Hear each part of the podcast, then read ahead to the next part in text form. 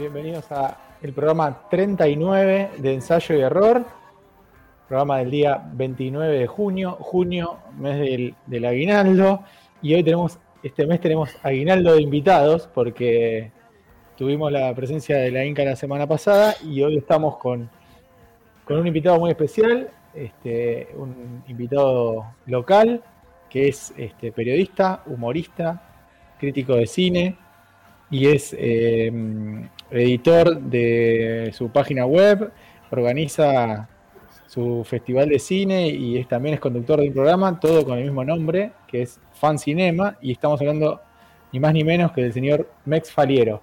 Buenas noches, Mex. Acá te saludamos con... Buenas noches, ¿cómo va? Y Rafael.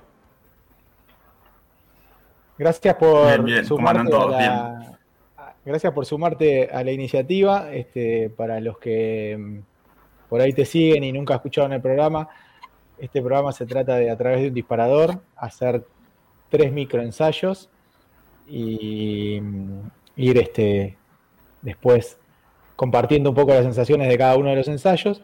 Y los días que viene invitado, la centralidad de lo que es el ensayo la tiene el invitado, o sea que vas a tener, como ya sabes, lo tenés vos el honor y también tenés el honor de elegir tema y has elegido humor negro y también estaría bueno que nos cuentes por qué lo elegiste. Eh, por empezar me gusta mucho la comedia, ¿no? Y mm, creo que el humor negro es un poco un paso más allá de lo que la comedia debe eh, incomodar. y como es algo que uno defiende muy desde un lugar muy humilde y sé que también genera como muchas, muchas complicaciones y disidencias y, hay como un rechazo. Así que bueno, me parece que, está bueno como tema en estos tiempos donde están todos muy crispados y muy señalando con los dedos y diciéndote que sí, que no. Bueno, vamos con el humor negro entonces. Bueno, también le habilito un poco la charla a mis compañeros. Antes quiero saludar a Martín Colombo, nuestro operador, que nos, nos ayuda siempre a que esto salga con la mejor calidad. Y no sé, David o Rafael, ¿alguno quiere hablar acerca de, lo que el disparador le significa? Eh, a mí en particular, yo un poco se los compartí, eh, llegué, digamos, a, apreciar mucho el humor negro en un lugar raro que es la literatura, pero eh, con Ambrose Bierce y su Club de los Parricidas, me parece que tiene un humor negro excelente. Y también hay algo de eso a veces en un Mark Twain, eh, en un Oscar Wilde, por ahí más, más ironía que humor negro, pero a veces tienen humor negro. Y, y creo que eh, en sus dosis correctas, y es un humor muy tiempista, ¿no? En, sus momentos correctos, eh, puede ser verdaderamente hasta, hasta liberador de algunas cosas. Yo me quedé pensando en una cosa que dijo Mex, que el humor negro dice que va un paso más allá del humor clásico común y me parece que, y, salió en, otro de los programas, ¿no? Eh, es como estamos en la dictadura de lo políticamente correcto ¿no? y que sobre ciertos temas no se puede hacer humor. Y el humor negro creo que tiene la lucidez eh, de poder hacer eh, humor sobre ciertos temas urticantes y además, además hacerte pensar, no es que toca esos temas para regodearse sobre lo peor del ser humano, sino todo lo contrario, para poner en cuestión aquello que damos por, establecido. Pero, pero hay que saber hacerlo, me parece que no es para cualquiera el humor negro. En particular la frase la dictadura de lo políticamente correcto a veces es usada por gente que defiende la dictadura de verdad. Entonces, y bueno, eh, no sé. No me quedo con ninguno. Muchas gracias. Sí, yo me quedo con la, parte que dijo Mex de que, de que incomoda, porque es incómodo, porque está, a veces hasta es incómodo reírse, me parece. Yo, eh, la mm, escena más grande que, que presencié en mi vida de humor negro no fue ni en una comedia, ni en un teatro, ni nada, sino en una charla entre dos amigos, dos amigos que hacía mucho que no se veían, que se encontraron para jugar un partido de fútbol y al final del partido de fútbol este, se quedaron charlando y los dos habían tenido una pérdida grande hacía poco tiempo. Uno había fallecido el padre y otro había fallecido el hermano. Gente de unos treinta y pico de años. Eh, si ponemos en escala, el que le falleció el hermano era como una tragedia mayor que el que le falleció el padre. Y, mm, y, la despedida fue justo este, este, este amigo que le había fallecido el hermano, saludando al otro diciéndole, bueno, ahora que somos menos de familia, a ver cuándo nos juntamos a comer. Y yo la presencié y me, me pude contener la risa, pero fue demasiado agudo. Fue muy bueno. Sí, muy bueno. Y aparte, si vos sos el de la tragedia más fuerte, te habilita. Claro. Te habilita. Y, es algo que me quedó borrado, me quedó eh, grabado, perdón. Este, no, no, nunca presencié una situación igual, ni, ni, vi en una comedia una situación igual. Y yo para dejarle paso por ahí ya tranquilo a Mexa que desarrolle. Eh, su vicio por el humor negro y, tremendo. Este, me parece que tiene un punto también, ya siempre decimos, ¿no? Cuando está bien pensado, cuando está en el momento junto, un punto hasta democratizante, porque el humor negro es el que nos conecta con, la finitud y que con, que finalmente somos todos carne de gusano, entonces eh, el doctor, el ignorante, el rico, el pobre, eh, de alguna manera con el humor negro quedamos todos igualados en sí, lo que quieras, pero X cantidad de años, muchísimas en nuestro caso, eh, sos carne de gusano. Y así cierra otro gran programa, lleno de vida, con Claudio María Domínguez. Este, esta, edición de Y la muerte vino de nuevo por Radio. No llama a su puerta porque nunca se fue. claro. Así que bueno, si ya estás para, arrancar con el ensayo, Mex, te diría que, avancemos con eso. Muy bien, ahora me hago el que sé leer en radio, viste, que haces como que actúas todas las, las frases. Bien, a ver, arrancamos. Hace muchos años en una reunión de amigos, alguien contó un chiste que era más o menos así. ¿Qué es rojo? Está frente a un espejo y se hace cada vez más chiquito. Un bebé peinándose con un pelapapas. Fue la respuesta del chiste. Eh, la humorada tuvo los efectos esperados. Como siempre que se apuesta por el humor negro sin saber si hay red o no para aplicarlo. En la reunión había gente de esa que se pone mal con estas cosas y otra gente de esa, aún peor, que siente algún tipo de afecto por los bebés. Obviamente, estuvieron los que se escandalizaron y se pusieron incómodos al ver cómo mucho nos reíamos salvajemente y también los que gozaron al grito de la típica frase argenta de no, qué hijo de puta. Viste que hay gente como que se pone muy emocionada con el humor negro porque no se anima. Entonces, cuando otro se anima, lo disfrutan. Digamos que el humor, eh, la comedia, debe venir, eh, debe herir susceptibilidades. Si no, de lo contrario, no es humor. El humor, por propia definición, debe molestar. Propongo un ejercicio. Si uno está en un café sentado comiéndose una media luna y en la mesa de al lado alguien le grita corrupto, digamos que más allá de la incomodidad pasajera, uno puede seguir con su vida normalmente, sobre todo porque corruptos son los que sobran, así que seríamos uno más. Ahora bien, si desde la otra mesa lo que hacen es mirarnos y reírse de nosotros sin hacernos participar del chiste, incluso codeándose entre dos y convirtiéndonos en su motivo de burla, sin que medie ninguna explicación, como un Nelson de los Simpson, juro y recontrajuro que me voy a sentir peor que si me gritan corrupto. Tal vez no los increpe, pero seguramente me volveré a mi casa totalmente apesadumbrado. Bueno, esa molestia es el humor. Obviamente que el humor debe molestar especialmente al poderoso. Chaplin se reía del tipo grandote de barba que representaba al poder, no de una alfenique a su medida. Ahora bien, el humor convencional, el del chiste, el de la causa y efecto cómico, está reglado por normas y pautas de convivencia, donde sabemos más o menos de qué podemos reírnos. El caso del humor negro, que es lo que nos convoca hoy, es en sí mismo una transgresión a esos límites, porque avanza sobre asuntos de los que aparentemente no habría motivo para reírse, como el bebé peinándose con el pelapapas. Incluso a veces el humor negro ni siquiera es un chiste, es apenas una observación subrayada sobre el mundo que genera comicidad, ya sea por la figura poética que invoca o por el contexto. Un pedo entre compañeritos del jardín de infantes es algo regular. Un sonoro pedo en medio de un velorio, cuando están cerrando el cajón y están quemando el fierrito ese, ahí te cagas de risa, es inevitable. La pregunta de fondo, si es que ponemos a la comedia como una respuesta a la opresión del poder, es contra qué nos estaríamos rebelando al hacer un chiste, por ejemplo, sobre el holocausto. Supongo que surge como una respuesta a la moral, al peso de lo que sí se puede o sí no se puede, a lo que está bien o no decir. Bueno, ya que hablamos del holocausto, es conocida la anécdota respecto de que fue uno de los lugares donde más se practicaba el humor, una suerte de liberación de los judíos que se encontraban detenidos en los centros de exterminio. Bueno, en Los secretos de Harry, por ejemplo, el personaje de la hermana de Woody Allen le dice a Woody Allen que él, como judío, era un negador del holocausto. A lo que Woody Allen le responde, bueno, los récords están para ser batidos, ¿no? Ese es uno de mis chistes negros favoritos de la historia del cine.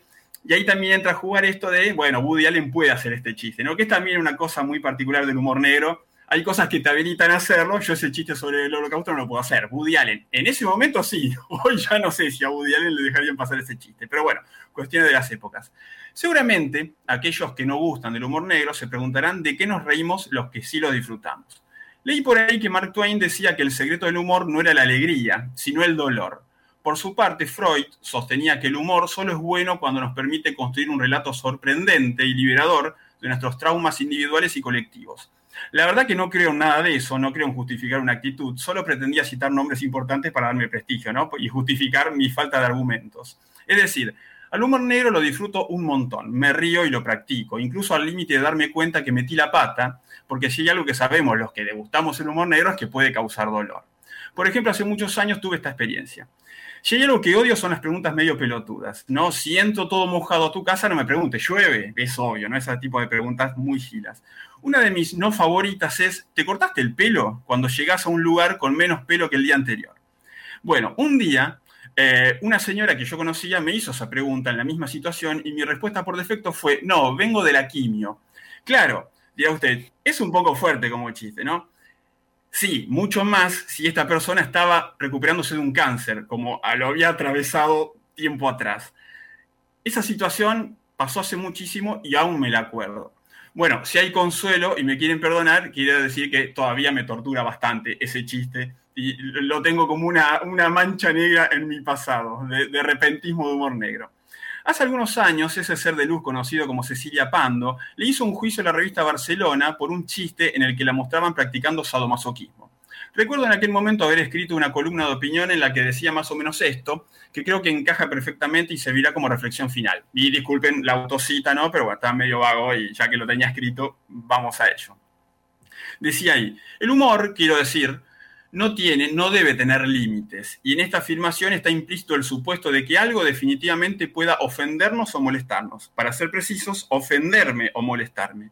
Digo, aún así, siendo incorrecto, despreciable, poco oportuno, sin timing y dirigido a uno, el humor no puede tener límites. Los límites en todo caso son personales y cada uno sabrá sobre qué está capacitado para reírse, hasta dónde llega su sentido del humor, cuáles son los temas que le parecen intocables por la risa. Sobre el humorista podrá caer, en todo caso, una condena social por su mal gusto y esa será su peor censura.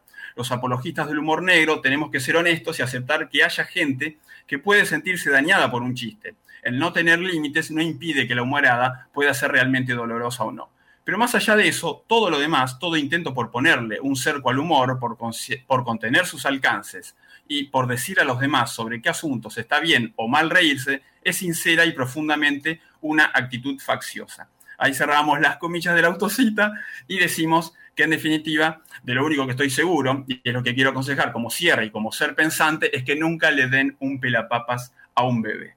Y con esto termino este, ensayo. No sé si esto es técnicamente un ensayo, pero bueno, es lo que se ocurrió.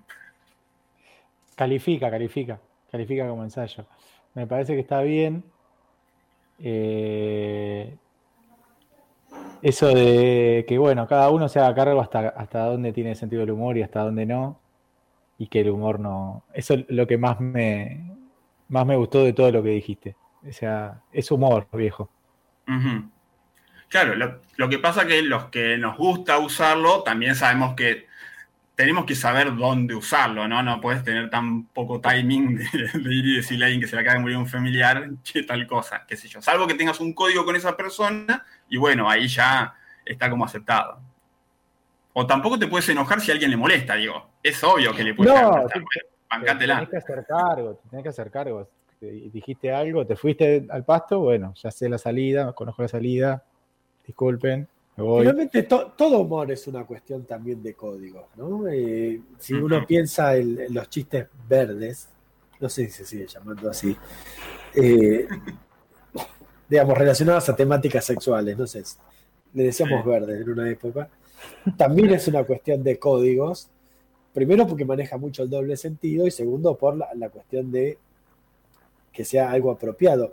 Eh, yo no sé si califica como humor negro, por ejemplo, en una época me había hecho muy vicioso con ver ciertas páginas que tienen en forma de GIF gente con accidentes muy pelotudos, pero que evidentemente muy dañinos, muy dañinos. tipo, para que te sientas bien, uno abajo ponían, sí, me enteré que sobrevivió, ¿viste? Chota, no sé, oh, sí o no. Pero uno se ríe, por ejemplo, a mí me encantan los esquiadores, ¿vieron esos que, que hacen esos super saltos largos y cuando caen ya hacen pa, pa, pla, pa, pa, pla, pa, y que están 90 años rebotando. Yo me muero de risa desde el primer rebote hasta el último y me estoy riendo de ahí que en ese momento la está pasando mal. No sé si califica como humor negro, pero sí eh, esto, encontrar el momento, encontrar el código, porque también no es que me, me oponga, de hecho, a mí me gusta el humor negro y... A ver, me gusta más cuando está dentro de una obra, es decir, cuando está dentro de algo, dentro de encapsulado, si se quiere, contextualizado en una novela, en un cuento, en una película, en una obra de teatro, lo que fuera, más que alguien que de la nada quizás sale y te espeta así algo medio tremendo sin, saber con quién está hablando, de ver una reunión y, y ahí me parece más complicado creo que como bien dice Mex, quien, quien lo utiliza y quien lo hace también tiene que saber que puede ser blanco de no solo crítica, sino de desprecio y de odio. Y bueno, es el material con el que juega, no se puede ofender de que alguien se ofenda. Tal cual. Sí, para mí por eso tiene que ser doblemente, perdón, ¿eh? Eh, perpicaz, inteligente, saber leer la coyuntura también y, agudo en, las percepciones, porque puede ser, eh, puede ser agresivo, puede ser gracioso con la misma frase, eh, sin saber leer eh, la, circunstancia, ¿no? Pero para mí, como dije al principio, me parece que es como un nivel de, humor superior o diferente al común, ¿no? Al chiste chabacano, vulgar o, no sé, el chiste verde, como decíamos antes. El, humor negro es superior. Pero puede ser que te pase eso, que te salga el tiro por la culata y que quede como un pelotudo. Sí, puede pasar. Yo, no sé si es superior, la verdad. Acá eh, eh, entramos a, pelearnos ahí y a discutir. No creo que sea superior. Creo que es superior cuando es superior. También puede ser una cagada y puede ser desubicado. Digo, ahí depende mucho la calidad del chiste. Finalmente, el humor, además del contexto, creo que depende mucho de la calidad del chiste o de la situación planteada, ¿no? Mm. Más que del género. Por eso el humor bien pensante no existe. Porque puede tener el contexto adecuado, puede ser hecho con la mejor de las intenciones, pero ¿qué pasa? No es gracioso. Entonces hay que justificarlo por bueno, pero mira cómo se metió contra los poderosos. Sí, pero no es gracioso. Eh, creo que están esas dos patas, ¿no? Para el humor el contexto y, la calidad. a veces la calidad para mí llega a, justificar un poquito de pasarse de, de pifiarle el contexto. Es como, esto ahora sos un hijo de puta, pero pasado mañana puede ser un chiste que a mí me pueda servir porque está bueno.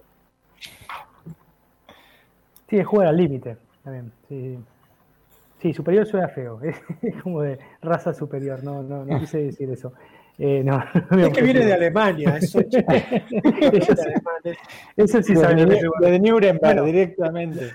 No, lo que, lo que estaba eh, arriba de Auschwitz hablando del campo de concentración, ese era humor negro también, ¿no? El trabajo libera, eh, es, siniestro.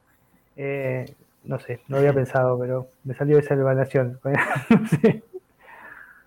Es siniestro. Yo tengo, yo tengo una, pero no sé si califica, que estamos teniendo un mes muy maradoniano, que es eh, la bandera que colgaron cuando Napoli salió campeón, la bandera que colgaron los hinchas en el cementerio, que decía en italiano, en non sano cese perso, que quiere decir, no saben lo que se perdieron. Eso no sé si califica como humor negro, pero es sutil. Este, y, a mí, a mí me, causó mucha gracia el día que me enteré que eso había pasado. No lo entendí. bueno, los ah. hinchas napolitanos le colgaron una bandera a todos los, a los muertos del cementerio, ah, no sabe lo que se perdieron por Maradona. Está bien. Esa, no que no comprende el humor, como yo. No, está muy bien. Bueno, está muy bien. se me fue de, la vista nuestro invitado. ¿Estás por ahí? ¿Seguís ahí? Te puso negro. Sí, como el humor. Sí, sí, sí, ¿Me escuchan? ¿Estás acá? Sí, te escuchamos. No, está eh, ¿no? Bueno, eh, vos elegiste una canción para, cerrar el primer bloque y me gustaría que la, que la presentes y no digas por qué la elegiste o, o directamente que la presentes. Así este, avanzamos con esto y, pasamos al segundo bloque. Bien, eh, elegí una canción de, Calamaro, no solo porque es mi, compositor eh, rockero favorito de aquí, sino por este tema. El tema se llama LB, es del disco Cargar la Suerte, eh, que es uno de los últimos discos de Calamaro y habla un poco de esta, de esta cosa de la corrección política, ¿no? Y de ciertas hipocresías y de, gente que se disfraza de algo que no es. Y hay una frase que me gusta mucho que dice, sin guillotina no hay revolución. Y creo que de alguna forma se la puedo relacionar un poco con lo que estamos hablando, porque más allá del humor negro y del, lo, del chiste en sí, si no hay detrás una actitud que tiene que ver con eso. Así que, bueno, por eso eh, escucharemos LB de, eh, falso LB de Andrés Calamaro.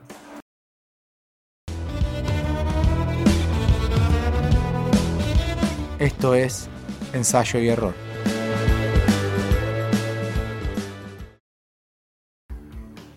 Bueno, segundo bloque de ensayo y error, programa 39 sobre el disparador humor negro. Estamos con Mex Faliero, nuestro ensayista invitado. Eh, tuvimos una primera parte muy interesante, esperamos seguir a tono. Eh, estamos en Radio Ether, FM 90.5, nos escuchan por radioethermp.com, salimos al aire por nuestro canal de YouTube Ensayo y Error. Y nos encuentran en redes sociales como arroba ensayo MDP, tanto en Facebook como en Instagram. Tuvimos una charla interesante en el corte y creo que la podríamos continuar. Este, y hablamos de personajes complejos. no, lo mejor de este programa siempre dicen los cortes. No saben lo que se pierden. No, el martes pasado sí lo saben, lo supieron. Los de YouTube lo supieron. Este, pero este martes no le dimos el gusto. No. No le dimos el gusto. Eh, hablamos de, en el corte, entre otras cosas, hablamos de, Mickey Vainilla y está, por ahí está interesante lo que, el personaje de Capuzoto, y está interesante lo que, lo que decías, Mex, así que si, si podés, retomamos esa charla.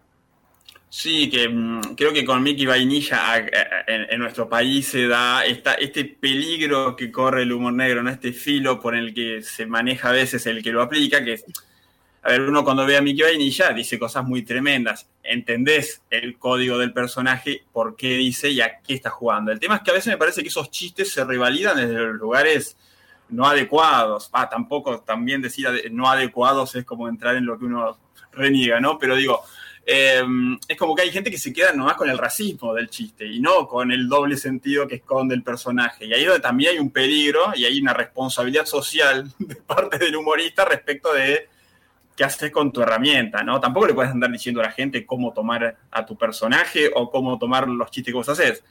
Pero ahí se corre el riesgo de gente que celebra a Mickey Vainilla no por el sentido que tiene el personaje, sino porque, bueno, hace chistes racistas y, bueno, me, ampara, me habilita a hacerlo, ¿no?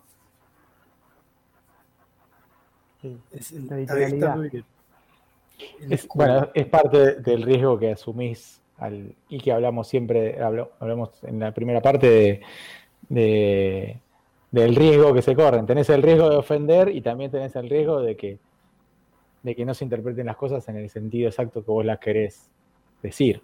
Sobre todo en casos de estos de personajes.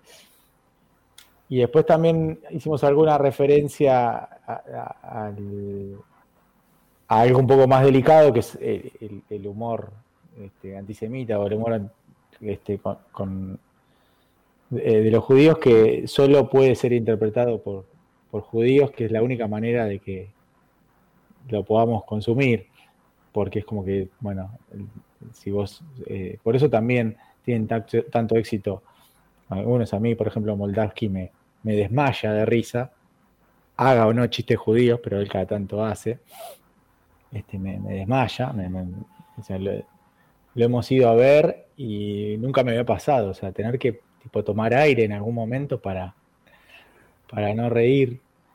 Y, y también, que no, no, sería el caso de humor negro, pero también le encuentro a Moldavsky otra virtud, que es que eh, él hace a veces un poco de humor político y te reís de todos los chistes políticos que hace. Los que son referidos a, la gente de, la política que te caen mal y los que, los que son de la referidos a la gente de la política que te caen bien. O sea, son graciosos. Vos bancás a uno y hace un chiste de ese, igual te reís, porque tiene como una facilidad para que te rías, no importa de quién. Y, eso también es una, habilidad hoy que está todo tan susceptible.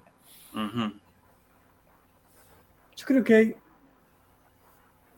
más allá de, digamos, la pertenencia a, cierta minoría o a cierta etnia que es atacada o lo que fuera, eh, también hay situaciones comunes. Yo honestamente, de los mejores chistes negros improvisados que escuché es en los funerales. Y yo creo que es la única parte buena de que se te, se te muera un familiar, que es que estás habilitado a hacer los peores chistes negros, los más hijos de puta, porque tenés ahí el escudo anti todo y podés ser, digamos, tremendamente cáustico y negro. Y, bueno, él lo procesa así. Pero, es un hijo de puta, pero bueno, está mal. Pero, el dolor, el dolor como habilitante. Y sí, porque finalmente, ¿qué otra cosa le vas a oponer? A, lo inasible como algo de, digamos, tan incomprensible como la muerte, ¿qué le vas a oponer? Eh, está bien, hay otras cosas, ¿no? Pero como actitud activa y no puramente sufriente, una de esas es el humor. Bueno, otros quizás toman una causa, ¿no? Y, y se encolumnan atrás de algo. Pero en el momento del funeral yo creo que hay dos grandes costumbres, o tres. Llorar a la italiana, tener un poco de humor negro, o eh, no sé cuál sería la tercera. Eso, morfar. Morfar como los Tomar café y comer la media luna. Pues sí, no estás comiendo mucho. ¿Cómo vas a comer mejor en la muerte de un ser querido que en Navidad? Que, o lo que fuera, Año Nuevo cumpleaños. Tenemos que esperar que se muera alguien para que nos invites a comer estos langostinos así, hijo de mil putas. Pero eso lo vemos en las pelis, yo nunca lo vi acá. Eh, la de comer, yo he llegado a comprar sanguchitos de miga, como diciendo, para hacer algo. Pero los banquetes que ves, a mí, a mí me parecen de peor gusto que que el humor negro, honestamente. Y, pero viste que cada uno lleva algo que preparó para agasajar a los deudos, digamos, ¿no? Para que no cocinen. Encima que se le murió un familiar, tiene que ponerse a cocinar un pollo, sería peor incluso. Entonces le llevan la comida. Sí, pero. Pero se la comen ahí. bueno, pero. No le llevan los tuppers para la heladera. Pero, pero, nunca comiste después de un velorio? ¿Te saca el hambre? No, pero durante. O sea, yo veo en las películas una cantidad de platos que es. Es una kermés. Eso, con, respecto a la, tercera versión de los, funerales, eh, cuando fui a, Australia hace muchos años y había un, fui a un funeral, fui, no, no fui para eso, sino que estando allá este, se, murió, se murió. El paquete turístico incluye, incluye funerales.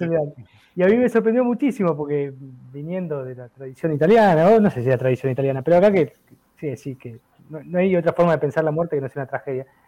Eh, había muerto una persona muy grande, tenía 90 años, pero en el servicio religioso em, todos se reían, todos, todos se reían y eh, la recordaban con anécdotas graciosas y no hubo ningún momento triste, en ningún momento. Y después de ahí nos fuimos a la casa y los australianos toman cerveza todo el día. ¿Y cómo no van a tomar cerveza en un funeral? Entonces había un montón de cerveza, un montón de comida y todos cagándose de risa. No había nadie llorando. Los hijos de esta persona que había fallecido estaban de buen humor, eh, charlando y todos recordando cosas lindas de esta persona. Y a mí me sorprendió para bien. Eh, y fue con el cajón que se, se, quemaba, todas las imágenes trágicas, decir, bueno, horrible, pero la gente se reía. Y bueno, no sé, es otra, otra cultura diferente, no sé. 91 años. Sí, pero... Hay más para reírse que si se pone alguien de 15. Sí, sí. No, si hubiera sido un accidente, capaz que no toman cerveza. O toman cerveza para olvidarse. La cerveza va a estar siempre. Pero si murió manejando borracho, ¿podés tomar cerveza igual? hay, hay un chiste negro muy bueno que dice: Yo quisiera morirme como mi abuelo, entrando lentamente en un tibio sueño. Y no como los que iban atrás que gritaban desesperados.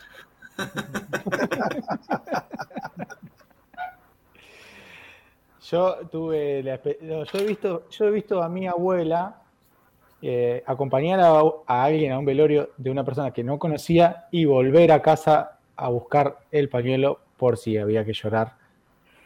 Este, es la, la, otra gran tradición de los velorios. Ella iba y tenía facilidad de llanto, aún desconociendo quién era la persona que había fallecido. bueno, está bien, estaba preparada para el, para el momento. No te fallaba. si querías llevar a alguien que llorara, llevabas. Eso, eso me quedó, es, el día de hoy que me lo acuerdo, es estar en mi casa, mi abuela que sale, vuelve, ¿qué pasó? Libertad, le dice mi mamá. Este, no, el pañuelo, porque no sé, por ahí hay que llorar, dijo, y se calzó el pañuelo, se lo ponía, viste, acá adentro de la manga y salió. Sí, yo también lo, veía con mis abuelos, ¿no? Es como que tenían otro tipo de compromiso con el ritual del, velorio. Me parece que nosotros nos hemos, nos hemos ido desapegando de algunas cuestiones, ¿no? Pero eh, para ellos el ritual era fabuloso, ¿no? Y participaban gustosos de ese momento, que es horrible, pero es como que estaban ahí poniéndole el cuerpo sentados al lado del cajón toda la noche. Bueno, yo, ves, mi abuela esta, cuando falleció, eh, yo creo que si se revive, nos mata porque el, velorio de ella duró, no sé, cuatro o cinco horas, y ella hubiera querido que dure 48. Pero era, era sábado, viste, si no la, llevaban el sábado al mediodía, era hasta el lunes, entonces dije, bueno, listo, ya está, y digo... Había un 2 por 1 en Tijuana para todo. La estamos matando de nuevo, pobre, ¿viste? La estamos matando de nuevo, pobre abuela. Pero bueno, este. Eso pasa por no dejar este, las instrucciones. a mí me gustaría. pregunta, perdón. Sí, eso, yo también, pero vos primero. Los dos saben de cine, pero, pero eh, ¿a quién, quién te gusta eh, como humorista de humor negro? Digamos? ¿Quién hace bien el humor negro aparte de Woody Allen, no? Y yo mm, creo que hoy por hoy no hay mucho exponente de humor negro. Pues hay una pincelada en una película, pero creo que Ricky Gervais me parece que es el que más ha explorado ese camino con, con cosas muy incómodas. Que yo no sé si es humor negro, pero por ejemplo la serie The Office era absolutamente incómoda. En ocasiones podía haber mucho chiste de humor negro, pero esa incomodidad, bueno, em, ahora me, empiezan a surgir los nombres, Larry David. Larry David es también un gran exponente y muy inteligente, y yo conozco gente que no puede mirar esas series o esas películas porque le incomoda realmente lo que está sucediendo. Creo que ahí hay, hay exponentes atractivos. Y es raro porque termina viendo más en la televisión lugar para el humor negro que en el cine. Mira, yo me acuerdo solamente de una película que me pareció excelente con, bastantes partes de humor negro, que es La vida de Brian. Ah, bueno, los Monty Python también tenían bastante. Cuando, pero... cuando están crucificados y empiezan a cantar, yo no, me puedo reír tanto como Pero en esa época también había como más posibilidades. Me parece que con el tiempo se fue licuando mucho y, se fue tolerando menos en, en, productos mainstream, ¿no? Por ahí en cosas más marginales surge pero lo mainstream es como muy cuidadoso y el humor negro tiene como un tabú encima que no muchos se le animan. Pero me parece que Gervais sí es el que más se ha animado, incluso como un militante de eso, ¿no? Y ha dicho algunas cosas que le han generado problemas. Y queda por ahí más para las películas bizarras o clase B, la cuestión del gore, relacionar el, el gore con el humor negro, algo de... Claro, sí. Claro, pero ahí... No, está bien, por ahí lo que tenés ahí es también una cosa gore, pero no sé si tiene el impacto político que tiene el humor negro, ¿no? Porque más allá de que explote una cabeza o que se vea algo bien medio ridículo vinculado con la agresión al cuerpo, no sé si tiene una implicancia política como hacer humor negro en otro sentido, ¿no? Pero sí, también en el terror encontrás algo de humor negro. Yo, Destino Final, imagino que debe ser, yo no miro cine de terror, ¿no? Pero uno se mata de risa viendo cómo gente muere de maneras estúpidas. Totalmente. Yo tampoco las veo mucho, no, me gustan tanto, pero llega un momento en que también igual tiene que ver con el gesto autoparódico de, de, las narraciones a veces un poco débiles de, fin de siglo, que como no, no, se animan a decirte, bueno, nosotros somos esto, se ríen de sí mismas bastante. Eh, y ahí y ahí puede haber bastante también de, autoparodia y de humor negro cuando en realidad querían hacer algo simplemente terrible. Pero la repetición, incluso después de la quinta de la saga, qué sé yo. Ya, vamos buscando el, el, gesto excesivo, ¿no? De, que se muere el tipo de destino final con una acumulación tipo, ¿cómo se llama? Las máquinas estas máquinas inútiles que tienen 20.000 pasos. Eh, tipo los dibujitos, que hay una escoba que empuja un velero, que. Ok. No sé. Esto es Ni idea. Otra. ¿Cómo empieza? Glux. Glux. Bueno, no importa. Este, y yo para. Quiero cerrar porque yo, digamos, sigo dando todavía historia del cine. Hay uno de los primeros eh, exponentes del humor negro es inglés, de lo que llamaba Escuela de Brighton, ¿no? 1902, 1903. Y cuando nadie contaba historias, los tipos meten chistes negros y hay chistes que todavía causan un poco de risa hoy, ¿no? De, una mina que quiere meter benzina en un horno, explota, cae hecha pedazos. Eh, pero todo, digamos, con un, con un tono humorístico y, yo siempre digo, para mí los ingleses tienen algo ahí de, de un etos medio, medio oscuro o, medio tan ácido y tan autoparódico que no pueden tampoco dejar de reírse de, eso, ¿no? De la, propia desgracia. Para mí eso es lo que tiene eh, el humor, también reírse un poco de la propia miserabilidad y de la propia desgracia. Y, no poner a contramano de lo, edificante o lo usado como arma el chiste primero chiste, después. Pero bueno, en fin. Y vos acá, bueno, vos estás haciendo un festival de cine de humor, recibís seguramente bastante material de acá. ¿Y por dónde va el humor acá? ¿Va por ahí? ¿Prefieren otro tipo de, subgénero del humor? ¿Es el gag? ¿Es lo hablado? cómo, se fue. Dijo, no, esto no lo pienso responder. esto no era lo que habíamos arreglado, dijo, no con la producción. Eh, vos decís el humor argentino, decís, lo que llega en producción nacional. De lo nuevo, digo, lo que te están mandando a vos. Alguien, hizo algo el año pasado o hace dos años y te lo manda al festival. El humor maplatense es muy bueno, pero vamos a irnos de tema. Eh, no, me parece que en Argentina todavía hay una gran herencia del costumbrismo y esta cosa medio esperando la carroza, eh, la licuaron un poquito, pero seguimos poniendo gente gritando y creemos esa cosa medio italiana, ¿no? Que tenemos con la comedia. Después, perdón, sí hay una variante que me parece que en el cine argentino Piroyansky y ese grupo de actores que lo secundan, me parece que han ido más por el lado de la comedia norteamericana, un poco la, la raíz Seinfeld o Larry David, ¿no? De jugar un poco con la incomodidad. Pero sí, me parece que el costumbrismo sigue siendo como el principal, la principal fuente de humor argentino. Y por eso me parece que pegamos mucho con, con. Yo acá en el festival que organizamos noto que pega mucho el humor español, ¿no?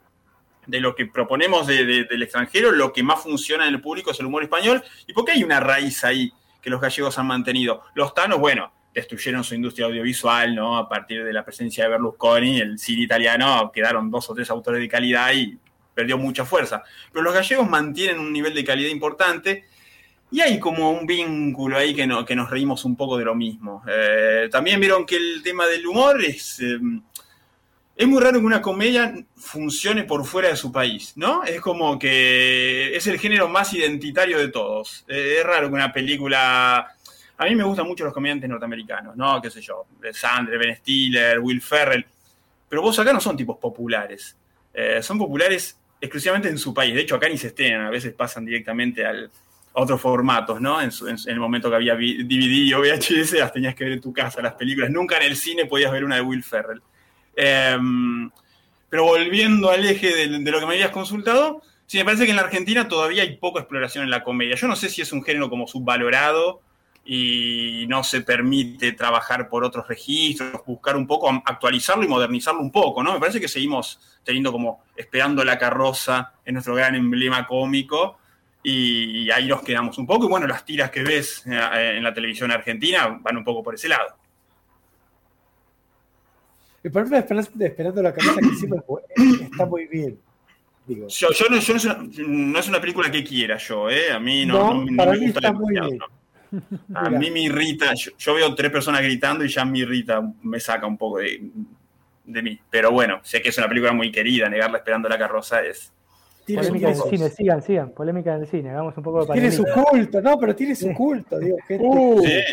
Sí, sí, ¿Qué, me quieres decir entonces? No, hace poco se estrenó un documental que se llama Carroceros, que efectivamente habla del culto que hay eh, de Esperando la Carroza, película que ha atravesado generaciones y es verdad que es un ícono cultural que muy pocas películas en el cine argentino han logrado trascender a ese nivel. Casi ninguna. Bueno, en, nuestros. El cinéfilo contemporáneo argentino tiene un poco registro del cine clásico argentino, ¿no? Pero si pensamos de la modernidad de los 80, de la postdictadura para acá, creo que Esperando la carroza es la película de referencia inmediata de mucha gente cuando piensa en cine argentino. Y bueno, hay tours turísticos a la casa donde se filmó, se recorre el barrio tres o cuatro escenarios. Eh, hay memes de Esperando memes, la Hay memes de películas de, no sé, de los últimos 10 años, ¿qué película tiene un meme? Y el, famoso meme de ahí lo tenés al pelotudo. Totalmente. Se, usa hoy, digamos. Yo creo que la, que la que generó un poco fue mm, el personaje de Bertuccelli en Un novio para mi mujer, que tiene un par de líneas de diálogo que pegaron, pero a nivel esperando la carroza, no, claro que no, lamentablemente. Sí, es que, ¿cuál te parece que.? O sea, a mí me parece que es cierto que tenemos esa tradición italiana y que viene hasta del teatro, ¿no? Eh, y de, bueno, de las formas populares de, de la narrativa en Argentina. Y la, otra gran vertiente que yo la, realmente es la que a mí no me gusta, es la del picaresco y la revista, ¿no? Que desde la revista para acá, sobre todo en los 80 y en los 90, ahora ya no tenés minas en bikini agachándose en la tele, o por lo menos no como forma de humor. Eh, pero esa sí que para mí envejeció mucho más. Yo creo que el costumbrismo sí está viejo si es el costumbrismo hecho igual que lo hubieran hecho en los 80, ¿no? Eh, pero da más juego que el, humor revisteril, digamos. Sobre todo porque ya nadie se avergüenza de nada, digo. De decir, uy, hijo de teta, o, está haciendo doble sentido con chuparla. A veces, hoy te dicen, directamente está doble sentido. Eh, fue, fue el fin del, humor revisteril, ¿no? Es curioso porque en el cine hoy sería imposible una película a lo Porcelio Olmedo, pero en el teatro, bueno, nosotros somos en Mar de Plata, lo vemos por temporadas. Es, eso, es, no sé por qué se mantiene en, una, en un espacio, sí, se mantiene eso, y en el cine no, qué sé yo.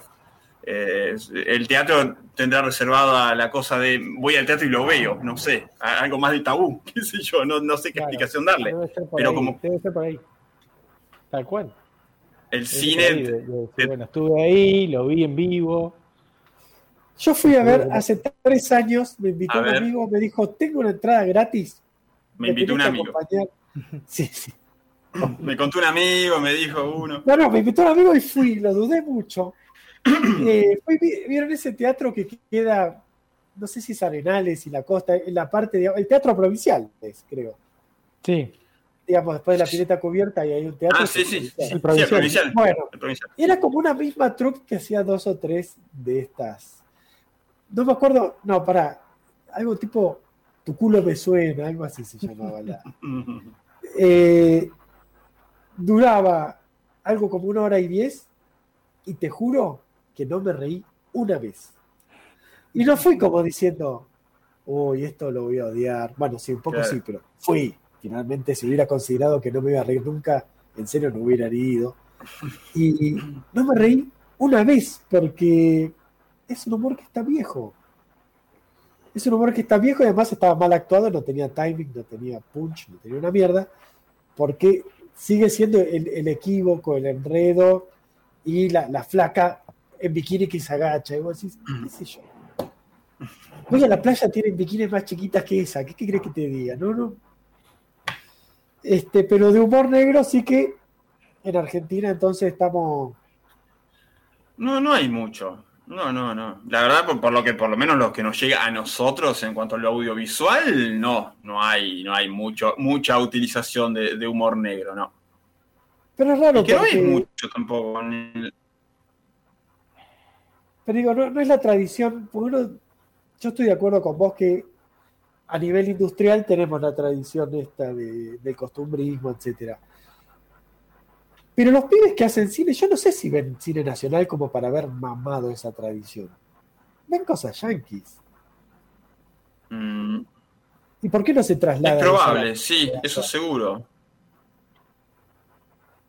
Eh, y me parece que son códigos que no sé si están tan instalados eh, a nivel del público argentino. ¿eh?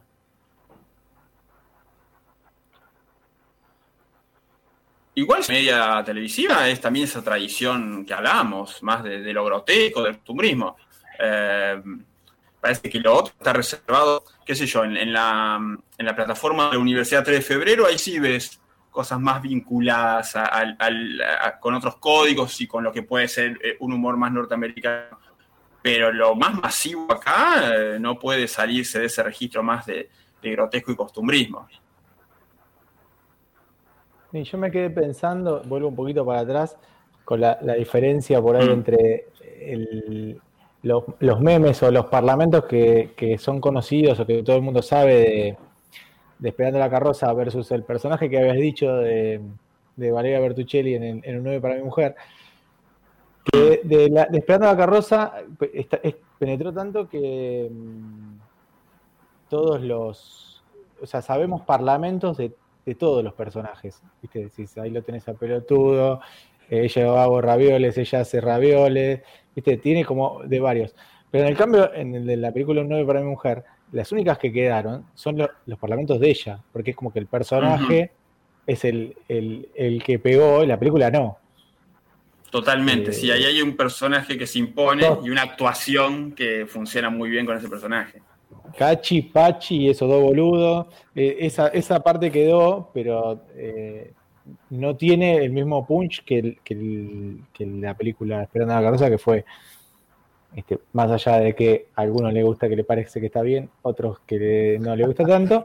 Este, no quisieron polemizar igual, lo dejaron así. Y son, eh, al final son políticamente correctos. Son defensores de negro, pero son políticamente correctos. Bueno, por ahí, en esto van a estar de acuerdo. Yo no la vi, pero se comenta que Esperando a Carroza 2 es peor que la primera, sin ninguna duda. Es una, vergüenza. Desconocía que hubiera una 2. no, no, no. Es, es, un Gerardo Sofovich hecho a destiempo. No, es un horror. Esperando la Carroza 2 debe ser 2004, 2005, por ahí debe ser. Pero utilización de minas en bikini, porque aparte no se parece a Esperando la Carroza, tiene más esta cosa de, de, Porcel y Olmedo, que no era Esperando la Carroza eso, no, no es un horror, no sabes lo que es. Es, impresentable esa película. Y, Esperando la Carroza, para cerrar con Esperando la Carroza, que finalmente es esperar, ¿qué es la carroza? ¿no? La carroza fúnebre, es esperar la muerte, esperar la carroza. Eh, tiene como su gemela más oscura y menos conocida, que es la nona. La, nona, sí. Viejas y, cine de los 80 humorístico, que sí tiene costados negrísimos la nona. Ah. Por el final es negrísimo. El final de la nona es terrible. Sí. Yo no la vi, no van a spoilear. No, no, no. Eh, la nona, eh, Pepe Soriano. Sí, Pepe Soriano, sí sabía. Sí. En cualquier momento te spoileamos la batalla de Caseros, Rafa. Te vamos a decir cómo terminó. Sí, sí, si no la viste, fijate. No, pará, pará que va por, va por la última etapa. Todavía no, no llegó. Bueno, yo lo que quiero comunicarles es que son 22.59, o sea que el programa se está terminando, se nos pasó rápido. eh, eso habla bien de programa. A mí se me pasó rapidísimo la hora.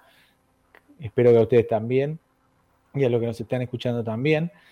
Te comentamos, Mex, que nosotros solimos, solemos, este, ahora, mm, luego de este, de este gustito que nos dimos trayéndote o convocándote, volvemos a, a la programación habitual, como si se hubiera terminado la cadena nacional. Y vamos, vol- volvemos a la etapa en que cada uno de nosotros propone un ensayo, un, disparador para, para el programa siguiente. Y este el, el invitado o el que le toca, según el orden, porque esto es como una rotación perfecta, cual equipo de vóley, este, es David, y que no sé si se está enterando ahora, pero bueno, le toca, le toca decirnos de qué vamos a hablar la semana que viene. Ese es siempre el, el cierre que tenemos. Me toca y no me lo esperaba, no me acordaba, pero igual ya tenía el tema que se los comenté, que me lo pidió mi hijo y que dije, da, es amplio. Vamos a hablar de barcos. Fíjate. Buffy. Vos fíjate. Un tema Eh, de furiosa actualidad, Marcos. O por ahí. De una actualidad reciente. Hasta hace poco tenías el, el- el canal de Suez bloqueado, taponado de barcos hasta la concha de la lora. Sigue siendo un medio de transporte eh, imprescindible. En Europa se estaban quedando sin eh, té de jazmín. De, no sé qué, qué carajo necesitaban. Pero, Sí, Este, ese así- es un tema que me interesa desde mi, un- una de mis ocupaciones, que es la actividad del seguro, y eso fue tema de debate interesante también. Eh, bueno, vamos a hablar de barcos la semana que viene. Eh, cualquier tipo de barco. De papel. sí, creo que el jugador, el ex jugador de Independiente. Te iba a Estará en decir eso. Argentina. Estará en Argentina. ¿No? Pero de la muerte otra vez vamos a hablar, Colón. No. Basta de muertos. Basta de muertos. Eh, Así se va a llamar la segunda temporada, la tercera temporada de este programa se va a llamar así. Basta de muertos. Bueno, entonces ya tenemos el disparador del programa que viene y lo que nos queda es agradecerle a Martín Colomo de la operación, agradecerte a vos, Mex, por tu tiempo, por habernos acompañado y haber hecho que este programa sea súper agradable. Te lo agradecemos especialmente. Gracias. Eh, Y para cerrar. Ah, sí, perdón. para cerrar. No, no, está bien, está bien, está bien. Dijiste prometo y ya que vas a prometer, yo te quiero escuchar prometiendo algo, a ver qué ligamos. No, no, no, yo soy el menos cinéfilo de los tres, pero me voy a, me voy a empezar a, a- a partir de, de los contenidos que, que genera nuestro invitado a interiorizar un poco de qué va y prometo que el, el Mirá que es próximo crítico, ¿eh? Es crítico y vive de hablar mal de todas. Si vos querés guiarte por eso, es, esta es una garcha, esta también. No es así, Bueno, no pero es así. el otro No, día, no, no, no. Mentira, hablaste, mentira, bien de la, de la última de Pixar, hablaste bien de la última de Pixar. Muy mi- linda, Mi, hija bien. la vio y, es, y está feliz, la vio ya tres veces. Ujú. ¿Alguno de acá la vio legalmente? Yo legalmente. Sí, sí. sí, yo- yo legalmente. Disney. Disney Por eso yo también, eso quería decir. Bueno, y también tenemos una costumbre que es despedir el programa con una canción. Este, y para cerrar un programa bien marplatense, elegimos una gran artista marplatense que es eh, Marita Moyano. Y el tema que, que nos va a despedir hasta el próximo programa es Copla de la Viuda. Gracias. Pleno de Y humor buenas negro para cerrar oscurísimo.